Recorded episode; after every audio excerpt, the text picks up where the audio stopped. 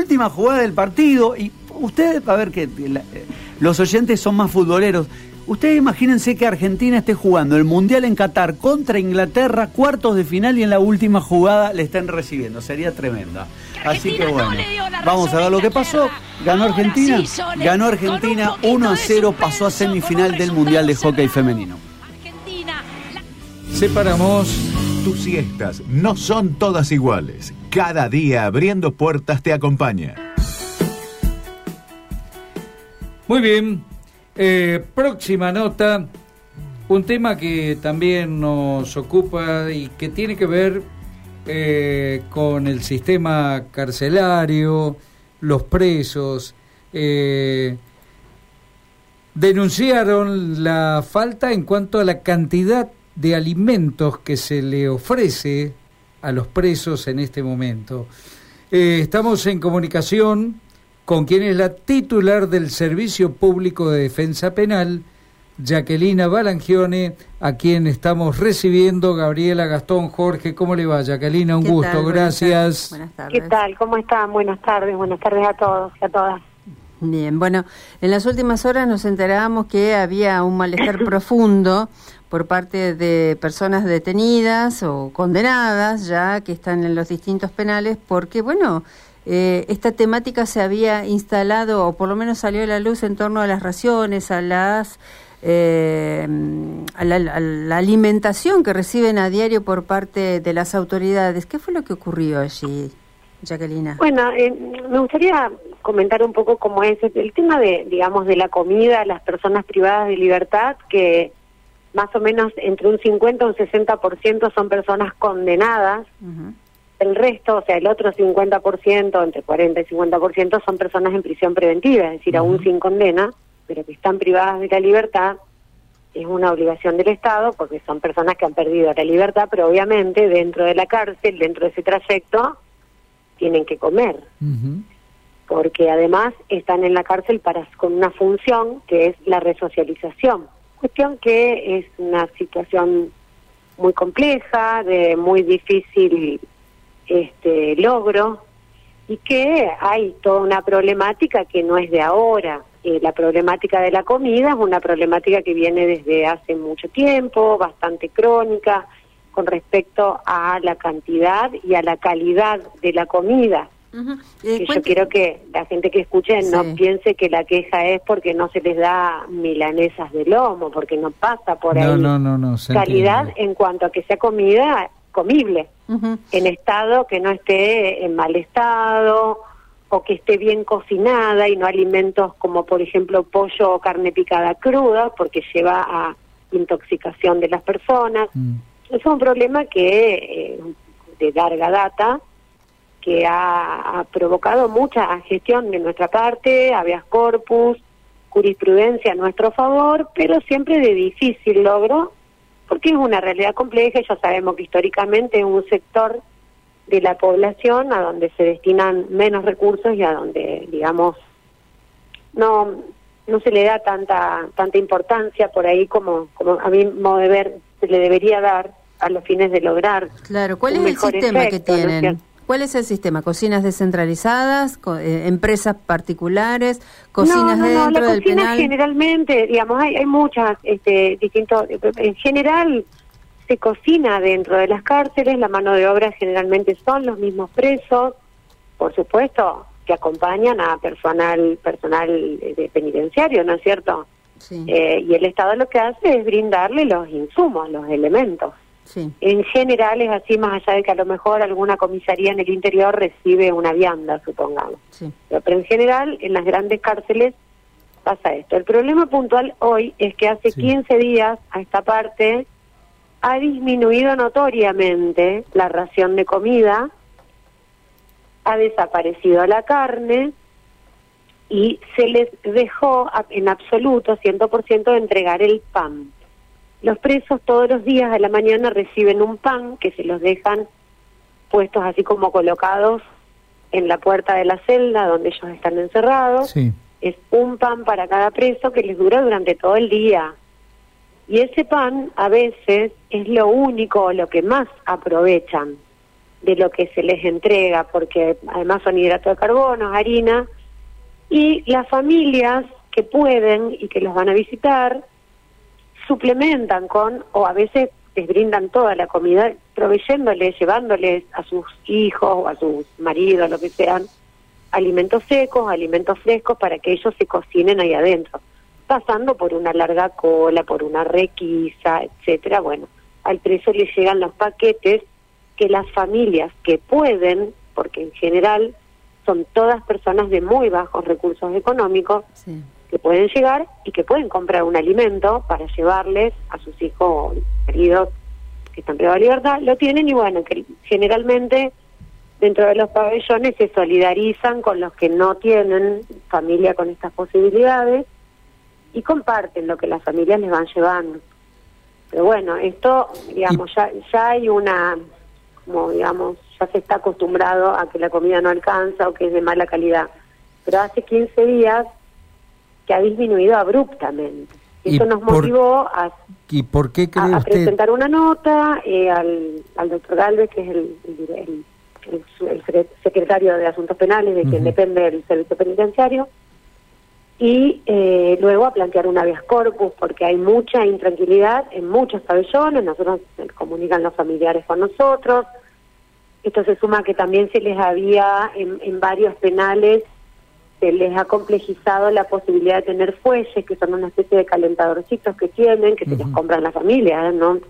Porque como las instalaciones eléctricas son viejas, saltan, saltan las térmicas y se quedan sin luz, entonces por ahí los requisan, le sacan todos los fuelles, esto trajo también la necesidad de que planteemos una vía corpus, porque se sabe que se necesitan esos fuelles para poder cocinarse y poder comer. Pero bueno, esto se agudizó, entonces bueno, planteamos el habeas corpus, ahí el servicio penitenciario presenta un informe en donde eh, reconocen que hay un problema porque se dejó de pagar a los proveedores por la situación económica, no sé por qué, cuestiones de gestión, había un atraso en el pago de los proveedores, no se les había pagado ni lo ni lo recibido en los meses de mayo, las la facturas, digamos, de, de mayo y eh, junio.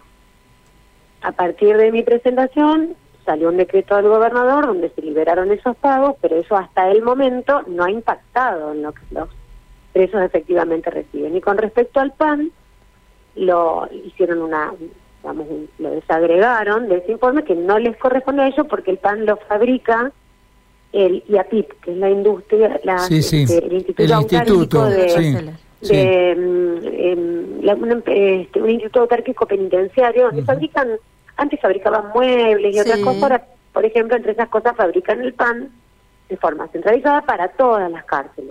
Pero eh, IAPIP contesta que ellos no lo fabrican porque no han recibido el dinero correspondiente y no tienen harina. Claro. Hace 15 días que no se les entrega el pan. Claro, y esto es muy grave, porque son personas, hay 9.000 personas privadas de libertad en la provincia que no tienen posibilidad de conseguir de otro lado, porque aparte, por ejemplo, la visita una vez a la semana. Y no todas las no las 9.000 personas tienen visita y no todas las visitas pueden llevarle comida y el pan es un elemento de primerísima necesidad porque con eso hacen estirar un poco más la comida. Aparte, ustedes saben que el pan llena, el pan produce saciedad, aporta hidratos de carbono. Las cárceles grandes, por ejemplo, Coronda, eh, no tienen vidrio.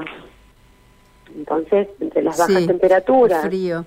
como eh, se imaginarán, no hay calefacción, obviamente. Claro, usted decía que eh, a instancias de la firma de un decreto del gobernador se liberaron los pagos. ¿Es una usanza común esa? No, mira, yo la verdad que no sé porque yo no estoy en el Poder Ejecutivo, no sé bien cómo, si bien estuve en algún momento hace años, eh, digamos, cada, cada ministerio tiene su gestión. Por ejemplo, yo tengo la gestión de mi presupuesto, el presupuesto de la defensa pública. Entonces, como, como jefa de esto, tengo un administrador y somos nosotros los que tenemos que gestionar que las partidas que a mí me corresponden por el presupuesto que me aprobaron con una ley el año pasado, el Estado me las provea, el Ministerio de Economía me las provea. Y es mi responsabilidad que la gestión, por ejemplo, del organismo que, que a mí me toca conducir, esté en marcha y tenga pues, toner para la fotocopia, este, eh, plata para comprar eh, papel, eh, nafta para los autos, es parte de la gestión. Bueno, esto es gestión del Poder Ejecutivo, precisamente del Ministerio de Seguridad, y dentro del Ministerio de Seguridad de lo que es servicio penitenciario. ¿Y de qué modo siguen, Jacqueline? Bueno, eh, la jueza que eh, intervino, esto se planteó en la ciudad de Santa Fe, en la capital, por todos los internos de todas las cárceles de la provincia, eh, visualizó muy bien la situación, nos hizo lugar a la habeas corpus, la, audiencia fue ayer y ya resolvió haciendo lugar a la habeas corpus, instó al Poder Ejecutivo a 72 horas, digamos, tienen que, ella pide que informen las razones de la cesación de esos pagos, pero eso ya está zanjado y, bueno, insta a que no vuelva a ocurrir. Y también, eh, como la gente del servicio penitenciario que concurrió a la audiencia, que no fueron las autoridades máximas, sino que fue una, la doctora Cecilia Bullrich, que es una tercera o cuarta línea, digamos, de lo que es la organización, ella eh, hubo un reconocimiento de esto, de la disminución abrupta de la comida, de la ausencia absoluta de pan de hace 15 días a esta parte. Eso ya la fiscal estuvo, que es mi contraparte, estuvo de acuerdo conmigo, con lo cual no hay controversia, porque acá no estamos discutiendo si hay o si no hay, ya está reconocido que no hay pan y que disminuyó la comida por el tema de los pagos, eso, que se habían atrasado.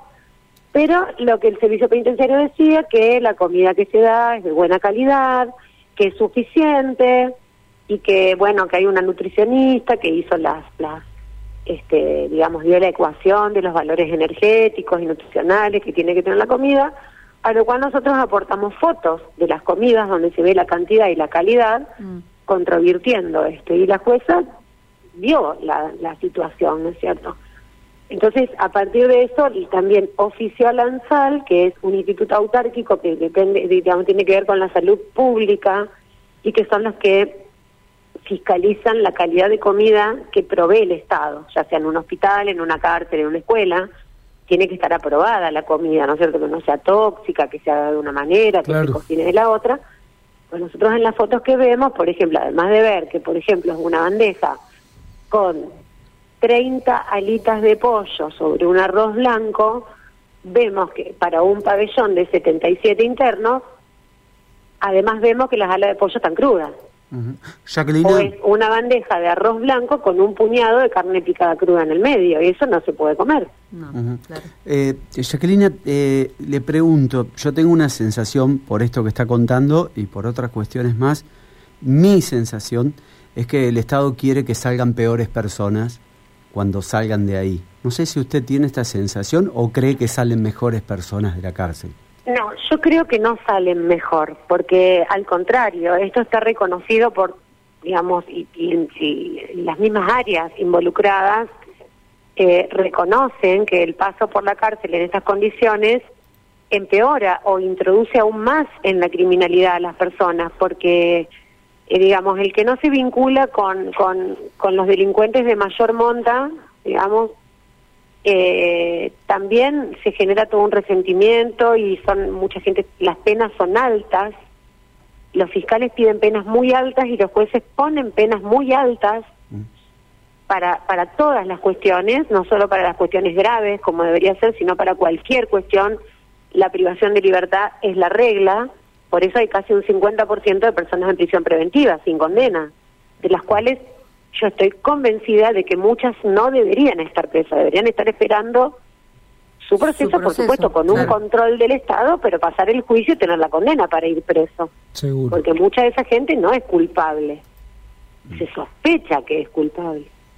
Entonces, eh, a ver, la respuesta es que yo no puedo creer que el Estado, porque además yo también soy parte del Estado, y todos los defensores y defensoras que ponen el cuerpo a diario en esto, eh, y, otros equipos que tenemos que estamos permanentemente dentro de las cárceles y haciendo una contención eh, este, en cuanto a lo actitudinal, en cuanto al comportamiento, en cuanto al, al resistir todas estas faltas, porque esto también se ve en el acceso a la salud, en el acceso al trabajo, en el en todo lo que lo que involucraría un programa de resocialización para que la gente que está presa por haber cometido una conducta disvaliosa para la sociedad salga mejor.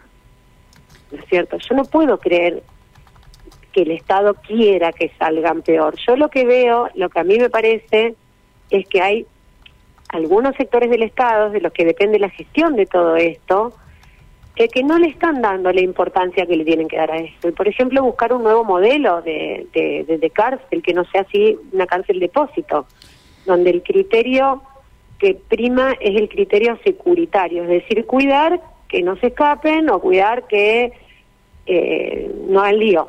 Punto. Jacquelina Yo lo que, lo, que, lo que planteo es que hay que trabajar con los presos. eh, Mucho hay que trabajar con los presos. muchas gracias, ¿eh? No, gracias a ustedes por la nota y por el interés. Muy Muchas bien. gracias. Muy atenta. Eh, Hasta luego. Nos queda una pausa, Gustavo Viera. Dale. Ya seguimos con Abriendo Puertas. Descarga nuestra app Radio M.